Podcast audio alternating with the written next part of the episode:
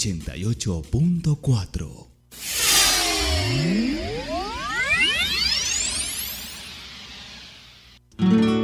Muele sediento el trapiche, el corazón de la caña este fragmento de canción evoca la actividad en los trapiches del municipio de Campamento, donde el arduo trabajo tiene buena recompensa. Escasez de panela de otros departamentos incrementó los precios, celebran los productores locales. Este y otros sonidos hoy en Sintonía Norte. Cada día que amanece hay un nuevo reto pero también una respuesta a los desafíos y oportunidades en esta región, donde la riqueza natural, la fe y el talento de la gente se suman. Sintonía Norte, el noticiero de los 17 municipios del norte antioqueño. Escucha aquí, sonidos de una región. Una de la tarde en punto, bienvenidos a esta nueva emisión de Sintonía Norte. La radio de la región se conecta para llevarles historias y noticias de los municipios de esta zona. Hoy los saludamos en nombre de este equipo de trabajo que está representado en las emisoras, controles de audio, corresponsales y presentadores de este programa. Comenzamos con el saludo hoy desde el municipio de Don Matías para Freddy Sepúlveda. Buenas tardes Freddy, bienvenido. Hola, muchas gracias María Noemi. Un saludo muy cordial para todos nuestros oyentes de Sintonía Norte. Todos los viernes a esta hora es la cita con la información regional. Y en esta misma zona del departamento, pero hacia la vertiente del río Cauca, saludamos a Beto Agudelo, director de la emisora Briseño Estéreo. Bienvenido, Beto. María, bienvenida también usted a este programa Sintonía Norte. Muchas gracias por esta invitación y saludos a todos los oyentes. Hoy los acompañamos en la asistencia técnica Felipe Múnera, también en la conducción de este programa, quien les habla María Noemi Ríos. Esta ya es nuestra emisión número 13 correspondiente a este viernes 10 de julio de 2020. Aquí un adelanto de los temas que vamos a desarrollar en nuestra emisión de hoy. Hospital y Alcaldía de Valdivia solo atienden de manera virtual. Alcaldesa rogó a los ciudadanos cumplir protocolos ante incremento de casos. Ayer, según datos del Ministerio de Salud, se reportó un nuevo caso. Paneleros de campamento reportan buenos precios de su producto. La cuarentena demuestra que las economías locales se reactivan cuando hay autoconsumo. Plataformas virtuales como Edmodo y Skype, las más utilizadas por el Colegio Santa Inés de Entre Ríos para continuar procesos de formación durante el aislamiento. 12 alcaldesas firmaron el Pacto por la Equidad para las Mujeres de Antioquia, entre ellas las alcaldesas de Toledo, San Andrés de Cuerquia y Valdivia. Esta semana, tres municipios de la región registraron primer caso de COVID. El sábado Entre Ríos, el domingo Briseño y hoy San Pedro. Alcaldías de San Pedro, Belmira y Entre Ríos unificaron medidas y establecieron puesto de control común en el sector de la Y. En la tierra de Pedronel Gómez, pionero del arte moderno en Colombia, estimulan a las nuevas generaciones de artistas. La Corporación Cima de Arte abre espacio para la música, la literatura y el teatro en el municipio de Anorí.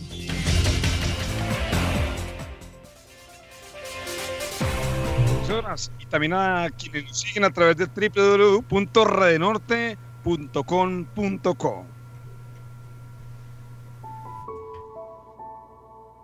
hay una maestra que ha enseñado a todas las generaciones de hombres y mujeres del mundo.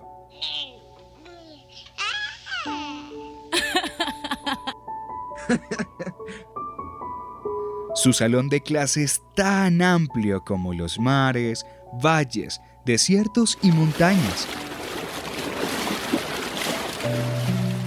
Habla a través del río, el viento, los animales y el silencio mismo de una planta en crecimiento.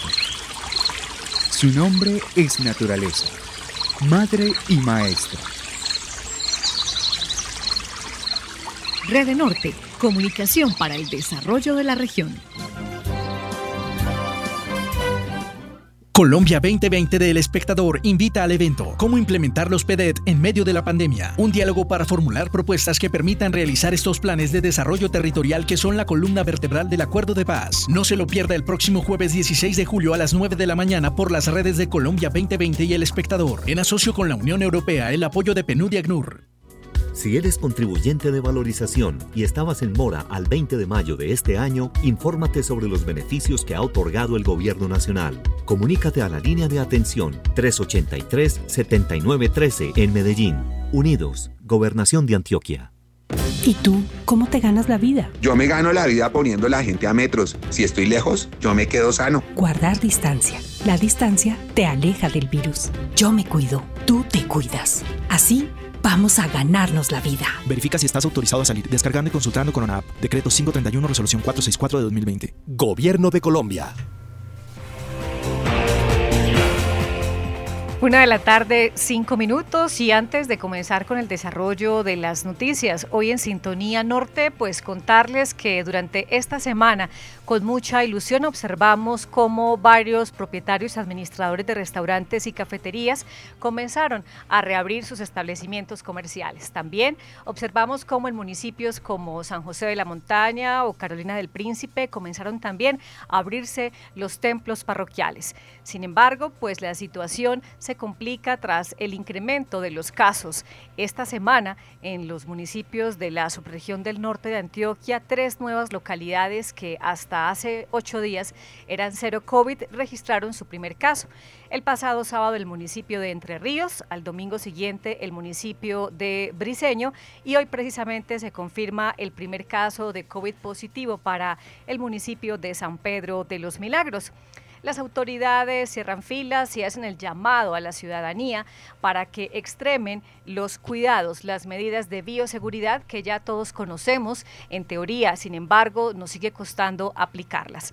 Este momento es histórico en la humanidad y por primera vez tal vez hoy el bienestar de todos depende de cada uno. Por eso el llamado de nuevo a la disciplina social para cumplir con los protocolos de bioseguridad y también la importancia de seguir la información oficial, las recomendaciones de las instituciones y autoridades de salud a nivel local, departamental y finalmente pues el llamado a tener cuidado, a tener precaución, pero que esto no se traduzca en señales de miedo, de pánico, porque ocurre muchas veces que el pánico nos inmoviliza y esto conduce a que no podamos responder de manera adecuada ante el reto que hoy se nos presenta.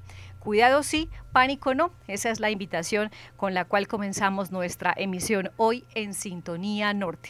Beto, y como siempre tenemos noticias de muchos municipios. Claro que sí, María Noemí. Hoy llegamos con noticias de los municipios de Anorí, Entre Ríos, Campamento, Valdivia, San Andrés de Cuergia. La actualidad de la región norte se la contamos a continuación.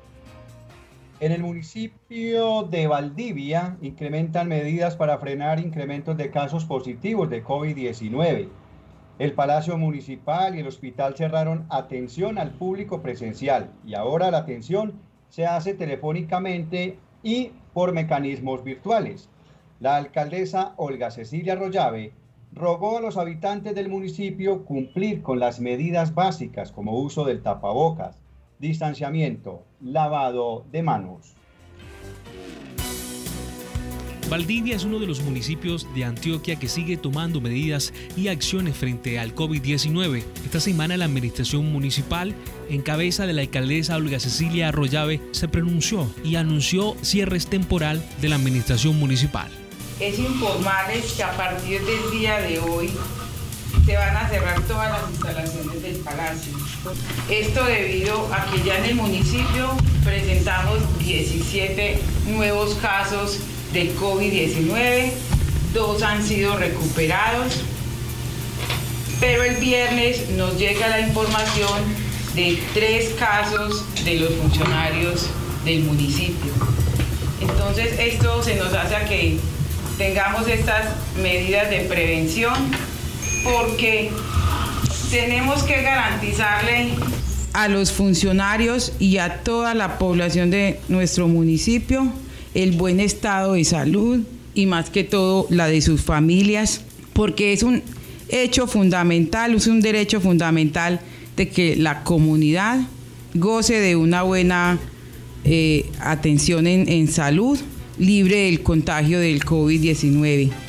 A pesar de los contagios que se vienen presentando en el municipio de Valdivia, la ciudadanía no está acatando las normas de protección. Anunció que vendrán multas para quienes lo incumplan. La exigencia del tapabocas da tristeza que ayer que hice un recorrido al corregimiento de Puerto Valdivia entregando tapabocas, la mayoría de la población no tenía el tapabocas. Es obligatorio tener el tapabocas. Esto es una medida de protegernos. Vamos a empezar entonces. Al que no tenga tapabocas, se le va a practicar entonces una multa, que, es, que vale 936 mil pesos. Cuidémonos, la verdad. Yo se los digo, es una responsabilidad ciudadana es la responsabilidad de todos los valdivienses cuidarnos. Otra de las entidades públicas que tomó medidas de cierre preventivo fue el Hospital San Juan de Dios de Valdivia para salvaguardar todos sus funcionarios. Carlos García, epidemiólogo, nos cuenta.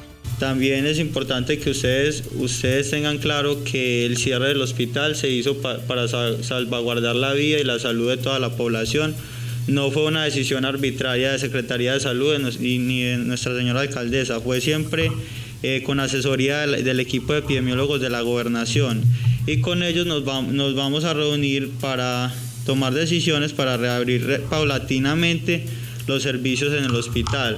Es de aclarar que todo funcionario que vaya a prestar el servicio en el hospital tiene que tener una prueba negativa para poder prestar el servicio. Allá no, no van a prestar eh, cualquier funcionario sin que se le haya eh, tomado la prueba. A todos es de aclarar que desde hasta de oficios generales hasta el médico, administrativos, eh, a todo mundo se le tomó muestra. Entonces, por eso es para garantizar que ese servicio que den estos funcionarios sean de calidad y no pongamos de riesgo a toda nuestra población. Los comerciantes se pronunciaron al respecto de las medidas tomadas por las instituciones del municipio de Valdivia. Bueno, me parece muy bien que, que hayan tomado la precaución de de cerrar para evitar más contagios, pero la idea no hubiera sido esa. La idea hubiera sido que nos hubiéramos cuidado más desde antes, que hubiéramos tenido más precauciones desde antes para que no tuviéramos que haber llegado a estos extremos. Eh, la ley tome sus medidas respectivas para aquellas personas que están haciendo un caso omiso a la prevención del coronavirus. De los 17 personas contagiadas, dos se recuperaron la administración y el hospital reforzaron las diferentes plataformas digitales como teleconferencia, redes sociales y líneas telefónicas para seguir atendiendo a todos sus usuarios. Desde el municipio de Valdivia, conectado con el norte de la región, José David Correa. Gracias, José David. Desde Digital Estero en el municipio de Valdivia y casos como este también sirven de referente de aprendizaje para los demás municipios de la región para que no se repitan experiencias que pueden corregirse en aquellos donde aún no se ha registrado casos positivos o donde, digamos, el número de contagiados es eh, inferior. Conectada con la región, Andrea Herrera desde la vereda La Salazar en Belmira. Bueno, pues no todos los impactos de la pandemia son negativos. ¿Quién lo fuera a creer? Pues la situación de confinamiento ha representado para los productores de panela del municipio de Campamento una oportunidad. Esto debido a que los precios se incrementaron, posibilitando una paulatina recuperación de un sector que hasta hace poco venía de capa caída. César Lopera y Natalia Mazo, productores de Campamento, analizan hoy en Sintonía Norte las circunstancias que han llevado al buen precio que hoy tiene el principal producto de la economía campamenteña.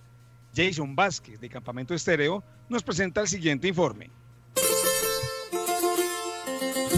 El sol rompe los mantos de neblina cada amanecer. La lluvia fertiliza la tierra y las manos que cosechan hacen parte del milagro cotidiano de la vida en el campo. Estas son las noticias del sector agrícola y pecuario. Casinos convertidos en cafeterías, bares y discotecas transformando su mercado, tiendas y graneros que por fortuna se han sostenido, almacenes reinventándose, ciudadanía adaptándose a las recomendaciones de las autoridades en el día a día y por fortuna de todos, campesinos que no paran su actividad productiva Las largas jornadas en los cañaduzales siguen su rumbo. Los arrieros con sus mulas persisten con su marcha en el camino para cargar la caña. Y los motores de la molienda exprimen el guarapo que se transforma en gustosas mieles para la posterior producción de nuestro oro local, la panela. Las restricciones de la contingencia por el COVID-19 nos ha dejado muchas lecciones. Ha dejado muchos perdedores, pero también ha dejado ganadores. El campo y sus actividades agropecuarias han sido uno de esos beneficiados en el mercado estable de sus productos habiendo un duro panorama de precios bajos en la comercialización de la panela antes de este fenómeno. ¿Qué pasó con esta economía en el tiempo de la pandemia? César Lopera, presidente de Asocomunal Campamento y productor panelero, nos ilustra el panorama.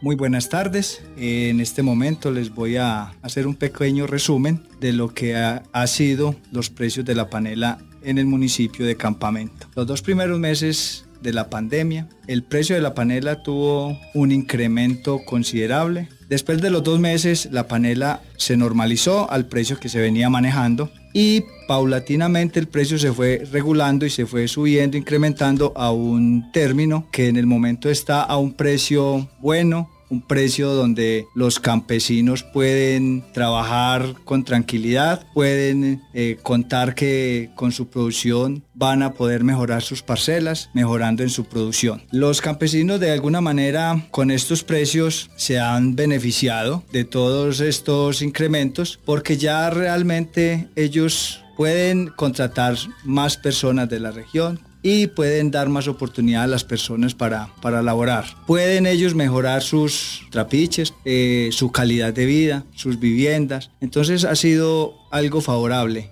que a muchos de los campesinos les ha beneficiado y los tiene en este momento disfrutando de un muy buen precio. La invitación a, todos y cada uno de, de, las comunidades del municipio es para que sigamos apoyando nuestro comercio, sigamos apoyando nuestros campesinos, si nos apoyamos entre todos saldremos adelante y, superaremos esta situación que estamos enfrentando en el momento. Hago una invitación a todos nuestros municipios, vecinos, a todas nuestras comunidades aledañas para que consuman nuestra panela, para que consuman nuestro producto, para que apoyen nuestros campesinos y podamos eh, seguir eh, trabajando hacia la dirección que todos queremos llegar, que es el éxito, la prosperidad, el progreso, el desarrollo. En parte las limitaciones en la circulación vial han puesto en evidencia que sin la llegada de panela de otras regiones, el mercado puede ser estable y favorable para los productores locales. Así lo argumenta Natalia Mazo, empresaria de la panela y conocedora del tema. Bueno, se ha dado por tres razones principales. La primera razón de ellas es que la panela hace parte de la canasta familiar de los colombianos. La segunda razón es que antes de la pandemia en el departamento de Antioquia nos abastecíamos de la panela de Antioquia y la panela del centro del país. Por las limitaciones de transporte ya no estábamos recibiendo panela del centro del país, entonces nos tocó abastecernos a nosotros de nuestros propios municipios. Eso también generó que la demanda aumentó, ya no había la misma oferta, lo cual causó un aumento de precios. La tercera razón es que el gobierno nacional, a través de esas ayudas humanitarias que dio y todos los, entes gubernamentales que ayudaron en el tema de COVID y pandemia, todos los productos que se dieron en esas ayudas humanitarias llevaban panela lo cual hizo que hubieran unos proveedores que solicitaban en grandes cantidades este producto y también logró que se aumentaran los precios. Sabemos que como Colombia tenemos una gran importancia de abastecernos nosotros agropecuariamente y no hemos entendido eso. Seguimos pensando en precios de petróleo, en precios de gasolina y no hemos visto que esos campesinos también pueden apoyar el crecimiento económico. Entonces yo pienso que es el momento de entender la importancia que tiene un campesino en nuestra economía, bueno, mi invitación es a que consuman panela. Es un alimento totalmente natural, es un alimento que tiene vitaminas, proteínas, es un alimento tradicionalmente colombiano, es un alimento con el que crecieron nuestros abuelos y nos evoca una tradición que nos ayuda a sentirnos colombianos y antioqueños. Es un producto que realizan campesinos con mucho amor, es un producto que si compramos sabemos que estamos apoyando una economía campesina que necesita salir adelante. El campo no para para que en las grandes ciudades pueda existir la posibilidad del abastecimiento de la canasta familiar. Cuando usted consume los productos regionales, está apoyando la economía de las familias campesinas. Desde el municipio de Campamento, Tierra Dulce del norte de Antioquia, Jason Vázquez. Muele sediento el trapiche, el corazón de la caña, como se masca la vida del sueño azul de las almas. Conectada con la región desde la vereda La Primavera del municipio de Anorí, Juliana Rendón. Una de la tarde, 19 minutos, y nos vamos ahora con más información, pero desde el municipio de Entre Ríos. Beto, ¿qué tenemos para contar de la Suiza colombiana? Claro que sí, María. Bueno, la virtualidad sigue ganando espacios en la vida de las personas, ya no solo estar en contacto con nuestros amigos, también para trabajar y por supuesto para estudiar. Como en todas las instituciones educativas en el Colegio Santa Inés de Entre Ríos, una de las instituciones de educación privada más reconocidas de la región, exploran y ganan experiencia en el manejo de herramientas virtuales, aunque analizan la posibilidad de retornar a las clases habituales a partir de agosto. Darley de Jesús Pozo Guerra, desde Paisaje Estereo, recogió los testimonios del rector y un estudiante del Colegio Santa Inés, quienes nos cuentan sus experiencias con la educación virtual. La comunidad entrerrieña toma aún más en serio las precauciones de cuidado debido al primer caso de COVID-19 registrado en días anteriores en el municipio. Es así como se continúa con la educación virtual para los niños y jóvenes de Entre Ríos. Hoy les contamos cómo nuestro colegio Santa Inés es pionero en esta educación virtual. ¿Cómo lo hacen? Y más de sus experiencias con el rector John Jairo Escobar Bedoya.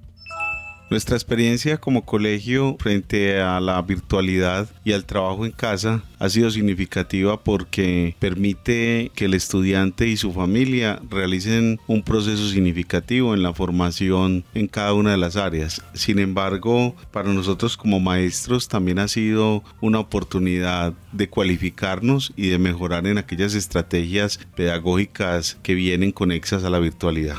Señor rector, ¿cuál ha sido el manejo económico que le han dado a la institución en este tiempo de pandemia?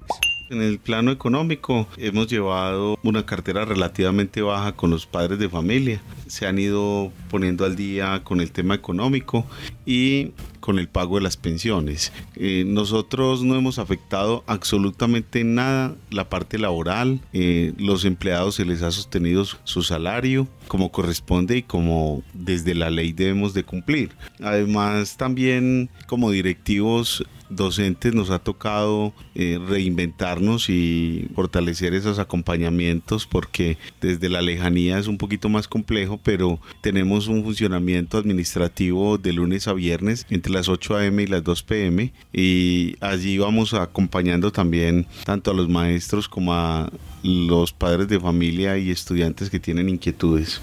¿De qué manera vienen aprovechando las herramientas tecnológicas y cuál ha sido la metodología en este tiempo? Bueno, en la parte tecnológica nosotros eh, contamos con los recursos de la institución, sin embargo, pues por la presencia de los maestros y de todos los empleados en, casa, a nivel institucional hemos ido avanzando en el manejo de plataformas, en la implementación de nuevos recursos tecnológicos que nos presta la web y todos estos sitios que nos pueden acompañar significativamente en el proceso de formación integral. Nosotros trabajamos bajo la plataforma Edmodo. Edmodo seguimos trabajando con esta plataforma, eh, teniendo encuentros permanentes y además hemos utilizado significativamente la herramienta del Skype que nos ha permitido fortalecer reuniones, encuentros, entrevistas y demás. Bueno, señor rector John Jairo Escobar, ¿cómo evalúa usted estas nuevas experiencias y qué se viene en estos días para nuestro colegio Santa Inés? Eh, ya viene funcionando hace tres meses, ya ahora sí podemos hablar de experiencia. Cada vez vamos mejorando un poco más eh, en el tema de las estrategias y las herramientas, de los acompañamientos y fuera de esto venimos también dando un seguimiento desde el Consejo Académico al proceso que se lleva en cada una de las áreas. Ahora venimos con una encuesta a los padres de familia ante un posible regreso a partir del mes de agosto y empezaremos a trabajar con el gobierno escolar para analizar la posibilidad de regresar o no. Sin embargo, si no regresamos, eh, continuaremos con las mismas estrategias que venimos realizando, mejorando nuestros procesos y si regresamos, pues entonces sería acompañados de la administración municipal, la Secretaría de Educación del municipio, del departamento, la Secretaría de Salud, el Consejo Directivo de nuestra institución y en el cumplimiento de protocolos de bioseguridad. Y ahora escucharemos la voz de una de las estudiantes del colegio, contándonos cómo ha sobrellevado este tiempo de cuarentena y su opinión acerca de esta experiencia de la educación virtual. Hola, soy María José Pérez Ortega y extraño de mi colegio no poder estar con mis amigos y compañeros. Extraño a los profesores. Sabemos que esta circunstancia difícil y que a través de la virtualidad podemos seguir en nuestras clases con nuestros amigos, compañeros y profes. La experiencia virtual ha sido de mucho aprendizaje y ha sido positiva porque los profes me han apoyado mucho. Con mis papás hemos organizado horarios para que todo sea más fácil y poder cumplir con todas mis obligaciones. Nos complace saber que nuestro colegio Santa Inés avanza y con él su modelo de educación virtual a replicar en todo el municipio de Entre Ríos y que sirve de modelo a otras instituciones de educación en Colombia. Para Sintonía Norte informó Darley de Jesús Pozo Guerra. Gracias a Darley desde Paisaje Estéreo del municipio de Entre Ríos y así como en el Colegio Santa Inés, también en otras instituciones educativas de la región, tanto públicas como privadas, establecen nuevos mecanismos y metodologías conectadas con la virtualidad que permitan no frenar el proceso de aprendizaje de los niños, las niñas y los adolescentes de la región. Una 25 minutos, es momento de que hagamos una pequeña pausa para escuchar mensajes en las distintas emisoras que se conectan a esta hora. En un momento volvemos con nuestro enlace para seguir contándoles historias de la región norte.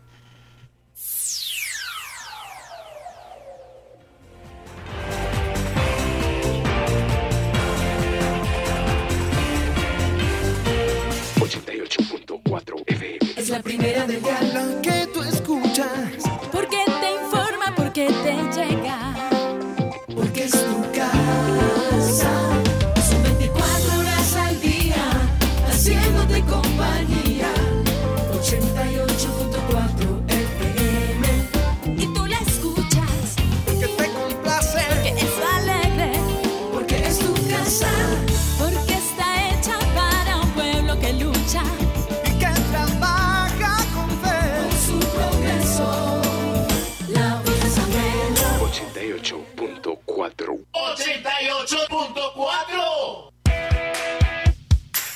Algo diferente llegó a San Pedro. Prepárate y vive momentos mágicos en tu nuevo camper.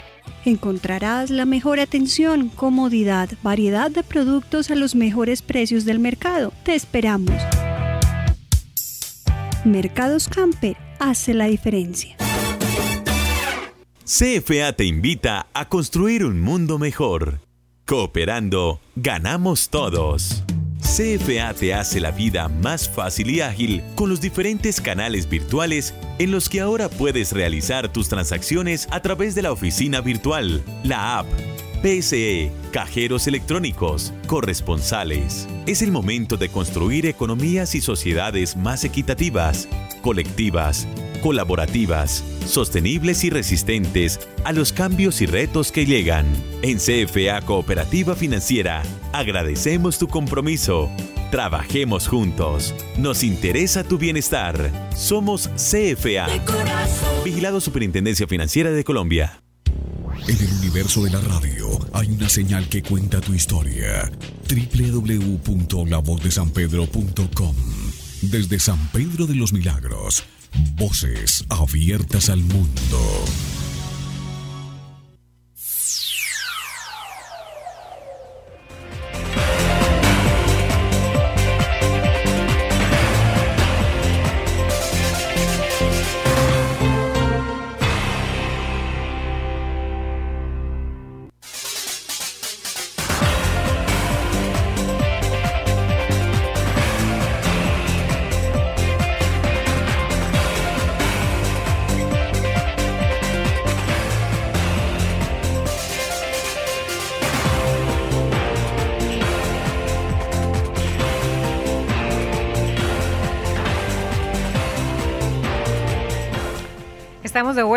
Con la segunda parte de Sintonía Norte. Recuerden que en www.redenorte.com.co ustedes pueden escuchar esta emisión completa o cada una de las noticias que hacen parte de esta nuestra emisión número 13.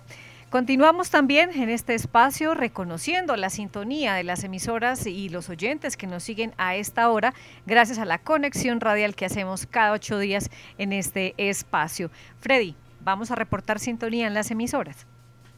Los municipios de Belmira, Entre Ríos, San Pedro de los Milagros, Charumal, Campamento, San José de la Montaña, Briseño, Valdivia, Gómez Plata, Don Matías y Anorí.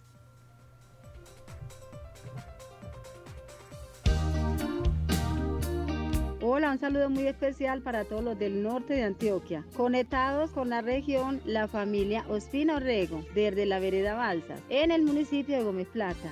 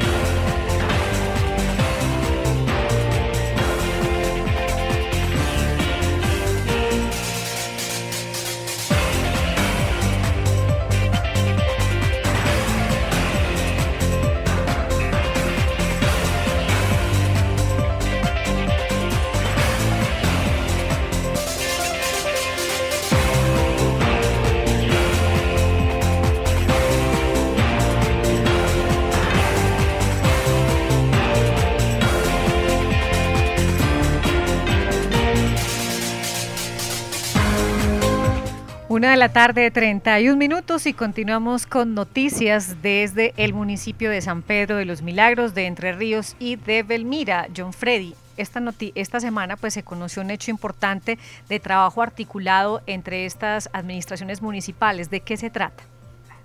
El trabajo articulado busca reforzar los controles que permiten contener la expansión del COVID-19 en estos territorios que se mantenían libres del virus hasta que el pasado sábado en el municipio de Entre Ríos se registró su primer caso positivo. Y es, pues Diego Esteban Patiño García, secretario de Gobierno del municipio de San Pedro, nos acompaña para explicarnos cómo funciona este puesto de control y qué medidas definieron las administraciones municipales para el traslado de personas entre estos tres municipios. Señor secretario de Gobierno, buenas tardes, bienvenido a Sintonía Norte, ¿cómo se encuentra? Buenas tardes, Noemi. Muy bien, gracias a Dios. Un saludo para todo el equipo de emisoras que hoy eh, transmiten esta información tan importante para los municipios. Bueno, pues esta semana, como lo decíamos ahorita, las administraciones de Belmira, de Entre Ríos y de San Pedro de los Milagros acordaron unificar criterios y establecieron un puesto de control conjunto en un sector que se conoce como La Y, que está ubicado en la vía San Pedro Entre Ríos. Cuéntenos, eh, señor secretario de Gobierno, por qué tomaron esta decisión conjuntamente. Bueno, en efecto, eh, las tres administraciones hemos venido haciendo un trabajo articulado en materia de seguridad y no escapa tampoco el tema de las condiciones que hoy nos tienen eh, a, todo el país en condiciones especiales por cuenta del COVID-19. Nos reunimos los secretarios de gobierno y los alcaldes de esos dos municipios para determinar que era oportuno eh, establecer un punto de control conjunto que permitiera eh, manejar diversas situaciones que se presentan, sobre todo el, tema de movilidad, ya que es un punto crucial para los tres municipios. La Y es la conexión de las de las tres vías, la que la que comunica San Pedro con Entre Ríos, San Pedro con Belmira y obviamente Belmira con Entre Ríos. De ahí que fue importante entonces mirar cuáles eran los recursos físicos, técnicos y sobre todo humanos con los que disponíamos para establecerlos en ese punto. Básicamente el acuerdo que se llegó fue que cada municipio eh, dispusiera de un personal, un policía por cada municipio, exceptuando eh, Belmira que cuenta con menos personal, eh, una unidad de los agentes de tránsito por cada municipio, esto sí es de cuenta de los tres, y una persona eh, de administrativa o de salud que nos ayudara con el tema de la toma de temperatura en dos turnos que irían desde las 6 de la mañana a la 1 de la tarde y de la 1 de la tarde a las 8 de la noche. Bueno, eh, hay otra decisión también que se tomó y tiene que ver precisamente con eh, los permisos que deben gestionar las personas de estos municipios que requieran desplazarse al vecino. Eh, ¿cómo, ¿Cómo acordaron ustedes eh, o, o qué criterios establecieron para el trámite de estos permisos? Bueno, ante la dificultad que se tienen, todos, yo creo que eso se maneja generalizada en todos los puntos de control o puestos de control, de que algunas personas no contaban con los permisos o argumentaban situaciones diversas a las excepciones establecidas por el gobierno nacional, unificamos que era necesario entonces que si una persona se iba a desplazar a uno de estos municipios proveniente de cualquiera de ellos, debía solicitar primero el permiso al municipio al que fuera a llegar.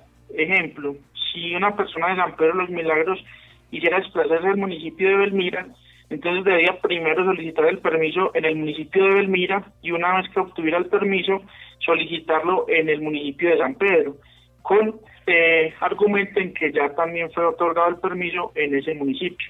De esa manera, nosotros como administraciones podríamos coordinar mucho más fácil o por lo menos garantizar eh, de mejor manera el, la movilidad de las personas en cuanto a las condiciones exigidas hoy por la contingencia de la pandemia. Eh, hemos estado trabajando, el puesto de control se estableció el día de ayer y hemos estado, digamos, eh, haciendo los análisis pertinentes para mejorar en cuanto a los recursos que allí se disponen y obviamente los criterios porque pueden variar frente a la toma de decisiones en el puesto, ya que son tres municipios, son tres jurisdicciones diferentes, entonces estamos haciendo esa coordinación para que eh, eventualmente podamos tener un punto de control con criterios unificados. Eso es lo que estamos haciendo estos días. Eh, señor secretario de Gobierno, desde el municipio de Don Matías, Freddy Sepúlveda tiene preguntas para usted. Adelante, Freddy. Secretario de Gobierno, con las buenas tardes.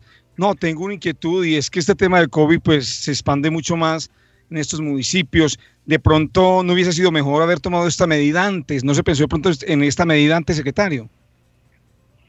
Claro, eh, pues, medidas todas las que se pudieran tomar. Ojalá el gobierno nacional, por ejemplo, hubiera evitado los vuelos internacionales al país antes de que cualquier otro caso llegara o los cruceros, que eventualmente fueron los que trajeron el, la pandemia en nuestro país. Sin embargo, ustedes deben considerar que al momento de tomar decisiones en la administración pública, evalúan son las condiciones eh, de los territorios. Los municipios, los tres que hemos venido en este trabajo, pues no tenían casos de COVID, ¿cierto? Eh, nosotros habíamos hablado y cada uno, antes de, de este punto de control en la red, acordamos tener puntos de control en cada uno de los municipios de la entrada pero reforzando mucho el de San Pedro de los Milagros, por eso teníamos dos. Uno que era de manera, digamos, aleatoria, que manejan los carabineros en la China, y el otro que era un, un puesto de control permanente, que es del Tambo.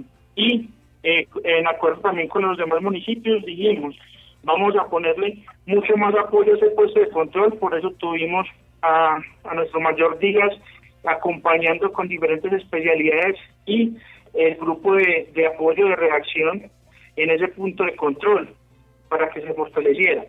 Ya eventualmente que hubo el caso de en Entre Ríos, se toma la decisión entonces de, de pensar, listo, tenemos casos en Entre Ríos y tenemos una vía que compartimos con los otros dos municipios, con San Pedro de los Milagros y con Belmira. Entonces, como en coordinación a esta situación y para evitar, digamos, la, la expansión de, de Entre Ríos hacia esos municipios, es un punto que entonces debíamos mirar de otra manera, no antes cuando no habían casos, ¿cierto? ¿Por qué? Porque nosotros teníamos ya los puestos de control entre ríos en sus dos salidas, San Pedro otros dos y Elmira tenía el propio. Esa es, esa es la situación. Nosotros cada vez que ocurren situaciones que obviamente no planeamos, debemos entonces tomar medidas frente a las mismas.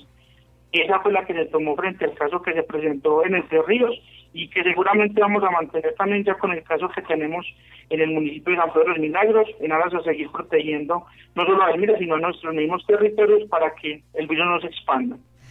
Bueno, pues tenemos entendido que mm, vía decreto eh, presidencial hay varias eh, excepciones a la movilidad en los municipios, en todo el territorio nacional. Entre ellos pues está los trabajadores del sector agrícola y pecuario, que son la mayoría de las personas que se desplazan por estas vías. También tenemos quienes trabajan en las empresas de mm, eh, alimentos. Eh, en fin, digamos que las excepciones son amplias. Estas personas que hoy cuentan con excepción también deben tramitar el permiso o solo es para aquellas de los sectores para los cuales no se va a, no se ha abierto la libre movilidad. Bueno, inicialmente eh, tenemos claro que las normas a nivel nacional, que inclusive han sido adoptadas por los municipios, que hacemos parte de este puesto de control, tenemos claras cuáles son esas diferentes eh, exoneraciones o situaciones que eh, pasan por encima de la prohibición de movilidad, como usted ya lo mencionaba, Noemi. Nosotros queremos, o cuál la acuerdo inicial, que vamos a solicitar permisos a todas las personas que se van a movilizar, en aras a, ser más estrictos con el control.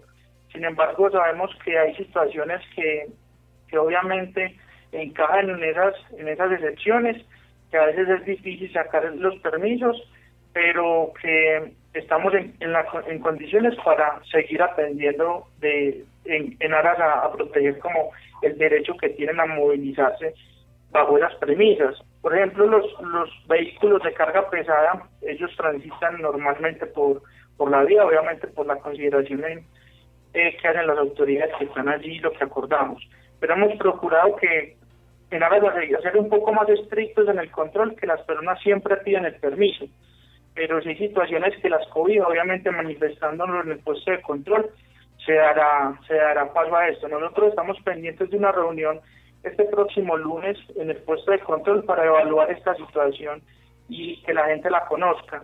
No es un capricho, no es una no es un, no es por eh, con el ánimo de entorpecer toda la movilidad de, personas que sabemos que comparten muchas dinámicas económicas, sino que es en aras a, mientras pasan estos casos o se, recuperan, a ser mucho más estrictos con la medida de movilidad, en aras a proteger la seguridad de todos los territorios. Entonces el llamado hoy es a que si usted, a pesar de que esté acogido a esas medidas, trate de, solicitar el permiso en el sentido de que nosotros podemos hacer una, mejor trazabilidad de las personas que se mueven en los municipios, ¿cierto? Y si son situaciones que obviamente pueden solventar dentro del territorio, hacerles el llamado a que no se movilicen entre los territorios, sino que conserven en sus municipios su estadía porque vemos también que hay personas que han visto, eh, digamos, fragilidad en algunos momentos en los puntos de control y aprovechan la situación. Por eso eh, les pedimos disculpas si se ha, se ha sido más estricto el control en este punto, pero es en razón a esas causas que ya les he estado mencionando en esta locución. Bien, ¿el permiso se puede presentar de forma digital o tiene que ser necesariamente impreso? Puede ser digital. Nosotros eh, hoy por facilidad, por agilidad en, este tema, hemos estado dando los permisos vía WhatsApp. de otros municipios lo están haciendo vía correo electrónico. Entonces, en ese sentido, eh, cuando les llega, les va a llegar a sus teléfonos móviles, a sus computadores. La idea es que lo tengan en, en su a la mano en su celular. Si lo pueden imprimir, pues vale también que esté impreso, pero definitivamente eh, el mundo digital y que vamos a seguir implementando también herramientas tecnológicas para agilizar estos procesos para entrega de permisos, va a seguir haciéndose de esa manera. Entonces, no es exigible porque muchas veces las personas no tienen la facilidad de, de imprimirlo, eso implica llevarlos a que tengan que trasladarse a otros lugares, establecimientos, y eso es lo que menos queremos ahora, sino que haya menos movilidad para lo estrictamente necesario y bajo esas condiciones que nos establece el gobierno nacional. Entonces, sí se acepta el permiso eh, digital. Bueno, pues eh, señor secretario de Gobierno del municipio de San Pedro de los Milagros, hoy esta localidad, así como el municipio de Gómez Plata, tenemos entendido, confirman hoy su primer caso de COVID-19. Eh, ¿Cómo recibieron ustedes en San Pedro pues esta notificación? Eh, nosotros venimos en un proceso de preparación para, para esta contingencia, ¿cierto?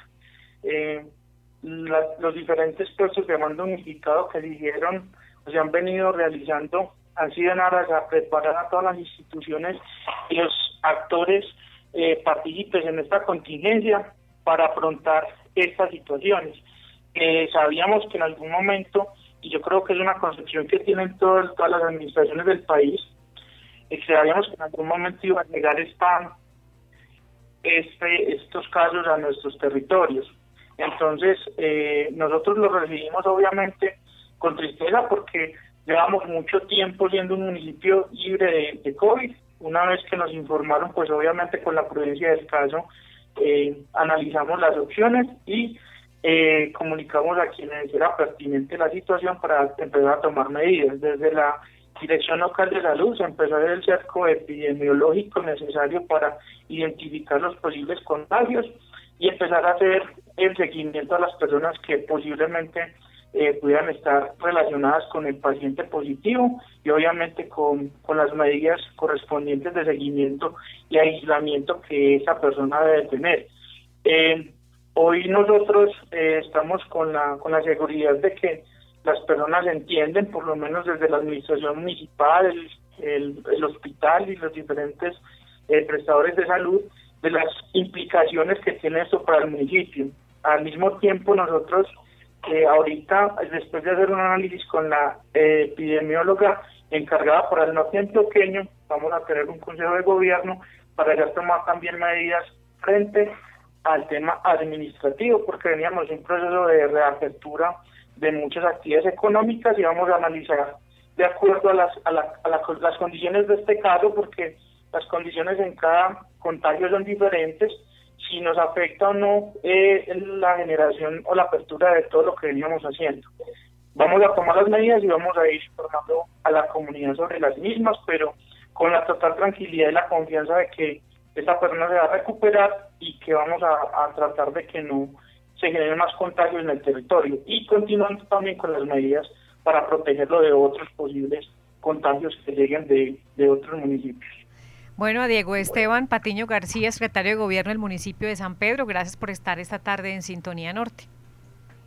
Muchas gracias a ti, Noemi, a los radioescuchas y una voz de aliento y de ánimo para todas las personas que sé que tienen alta preocupación con este caso. Es, el momento de decirles también, no bajemos la guardia, que todas las medidas y mecanismos de protección que se han establecido, como es el uso de tapabocas de manera permanente, el cero contacto con nuestros amigos y con nuestros nuestros familiares, contacto físico es supremamente importante, el aislamiento, eh, no pueden no puede ser el momento para para bajar la guardia en este tema, y más ahora que sabemos que tenemos una persona contagiada en el municipio. Ese es el llamado y muchas gracias por la invitación y la participación. Bueno, a usted muchas gracias y nosotros continuamos con más información ahora desde otra zona del departamento. Eh, Beto. Sí, María, eh, una 47 minutos, eh, otras noticias de la región. 12, alcaldes, 12 alcaldesas firmaron el Pacto por la Equidad para las Mujeres eh, de Antioquia, entre ellas las alcaldesas de Toledo, San Andrés de Cuerquia y Valdivia.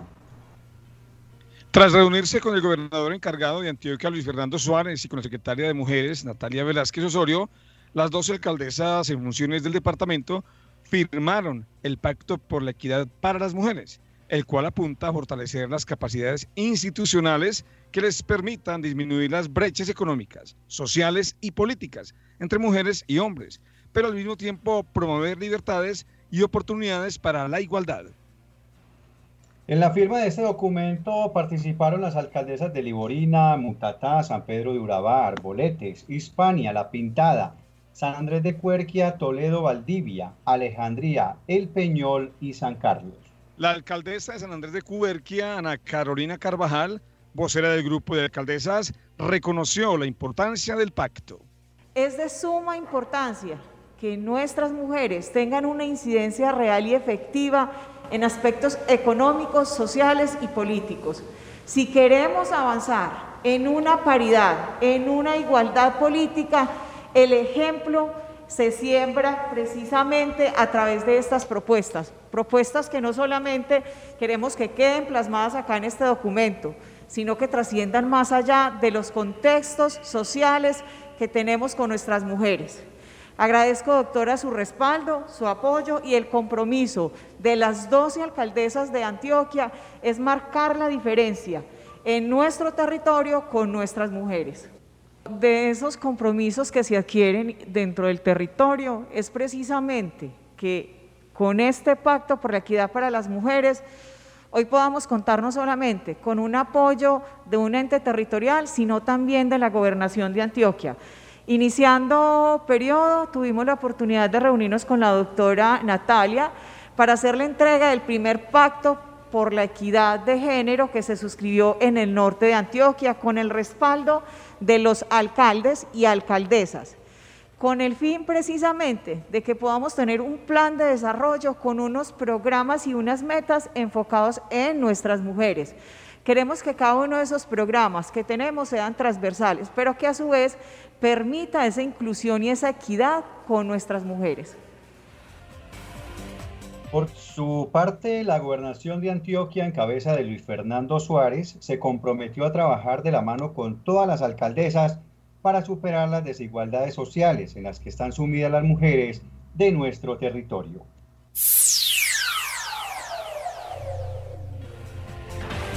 Unas 50 minutos y al finalizar tenemos historias que nos llegan desde el municipio de Anorí. Cuando eran jóvenes Pedro Nel Gómez y Pablo Emilio Restrepo, más conocido como León Zafir, ellos no eran famosos. Eran solo dos personas más de las que habían nacido en ese municipio. Sin embargo, gracias a que lograron desarrollar todo su potencial, fueron conocidos el primero como el pionero del arte moderno en Colombia y el segundo como un poeta muy grande de Antioquia, autor de varios libros, entre ellos letras de poemas como la conocida canción Tierra Labrantía. Tal vez la historia se repita con las nuevas generaciones de niños y jóvenes anoriceños. Juan Escobar de Anori Estéreo hace a continuación un paralelo entre la vida de estos dos grandes hombres de la cultura, oriundos de Anorí, y lo que puede ser el futuro de los estudiantes de la Corporación Cima de Arte de ese municipio del nordeste antioqueño. Cima del arte sobre una montaña de oro, este es Anorí, cuna de artistas, personajes e historias increíbles. En esta nota hemos querido recordar el legado cultural e histórico que este bello municipio le ha aportado a la región, al país y, por qué no, al mundo. Y por supuesto, resaltar cómo las nuevas generaciones trabajan para mantener viva esta riqueza y tradición ancestral. Para viajar en el tiempo y recordar uno de los más ilustres hijos de esta tierra, hablamos del maestro Pedro Nel Gómez y su herencia cultural. Escucharemos a uno de los historiadores anoriceños.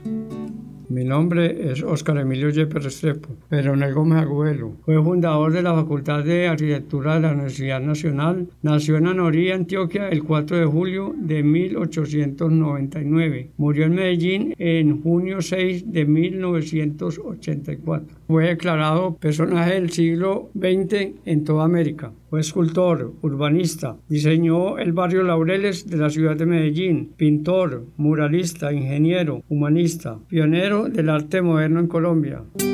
Recordar es vivir. Y así lo están haciendo habitantes de este municipio que aún llevan en la sangre la diversidad de la cultura y el deseo de no perder nuestro legado. En Anorí se lleva a cabo un interesante trabajo a través de la Corporación Cultural Cima de Arte, donde se cultiva una nueva generación de artistas y aún más importante, una generación de mejores personas. Dirigida por un profesor de música apasionado y comprometido con la cultura en Anorí, nos cuenta sobre sus inicios y su trabajo. Mi nombre es Juan David Montoya Montoya, nacido en el municipio de Amalfi. En el 2009 llego al municipio de Anorí como director de la Escuela de Música. Hago pues mis labores por tres años. Me dirijo nuevamente a, a Medellín a terminar pues la licenciatura en música no contaba en volver en el 2016 nuevamente en el municipio de Anorí. Veo la necesidad de crear una corporación cultural, debido a que la cultura es la cenicienta y no tienen procesos de formación continuos. Cima de Arte es una corporación cultural sin ánimo de lucro, pero que busca darle los espacios a los niños en formación cultural continua y sostenible y que no se pierda e-, ese patrimonio cultural. Cima de Arte enseña primero que todo valores, pero aparte de esos valores tiene iniciación en música, también está en teatro, tenemos literatura, danzas, hemos notado pues que muchos jóvenes que tienen estos talentos o que les gusta, digámosle, la música urbana, se están yendo a otros lugares que no son bien vistos. Entonces lo que buscamos es que no tiene que ser que el que esté en la Corporación Cultural Cima Arte va a ser músico, va a ser un joven profesor de teatro, no. Lo que realmente estamos buscando es que esos jóvenes niños tengan valores, que se aprendan a querer ellos mismos.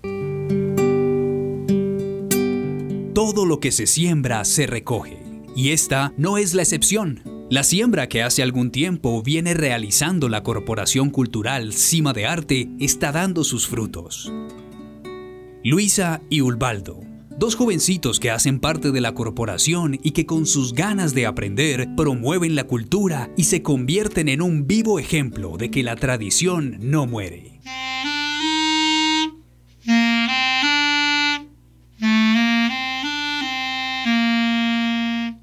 Hola, mi nombre es Luisa María Zapatos Pina, tengo 14 años, soy estudiante y actualmente curso el grado noveno. Pertenezco a Cima de Arte desde sus inicios. Una de las cosas que más me gustan y he aprendido en Cima de Arte es interpretar el clarinete.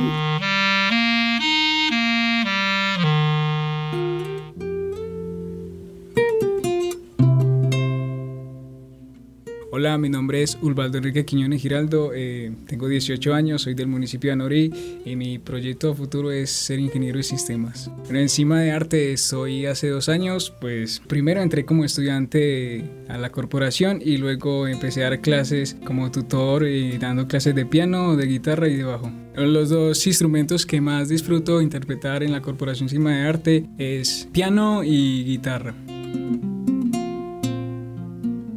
De esta manera, este lindo municipio sigue teniendo vivo su lema, escrito por el también ilustre anoriceño maestro León Zafir. Anorí, cima del arte sobre una montaña de oro.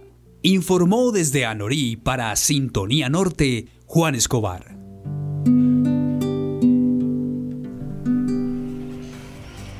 Bueno, muchas gracias a Juan Escobar con esta nota sobre el arte y la cultura en el municipio de Anorí historia con la cual estamos llegando al final de esta emisión de Sintonía Norte. Si usted quiere escuchar este programa completo o si quiere escuchar de manera individual una de las historias que hemos emitido hoy, pues los invitamos a que busquen en la página www.redenorte.com.co donde alojamos estas historias y noticias que resumimos cada viernes aquí en Sintonía Norte. Este es el espacio para conectarnos con la región a nuestros oyentes de diferentes municipios, muchísimas gracias. Y de nuevo, para el próximo viernes los invitamos para que se conecten con Sintonía Norte a la una de la tarde. Sintonía Norte fue una producción de la Asociación de Medios del Norte de Antioquia, Rede Norte. En la conducción hoy Freddy Sepúlveda, quienes habla Beto Agudelo, Control Master Central Felipe Múnera, Dirección General María Noemí Ríos. Volvemos con más sonidos y voces de la región el próximo viernes.